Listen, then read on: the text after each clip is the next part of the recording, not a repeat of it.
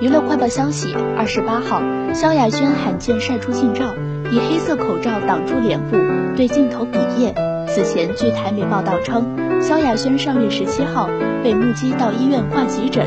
原因是被家中狗狗咬伤右脸男友黄浩也因同原因挂急诊。萧亚轩的伤口经过多次清创缝合给药后已于本月二十三号出院这也是他被抱咬伤后首次露面。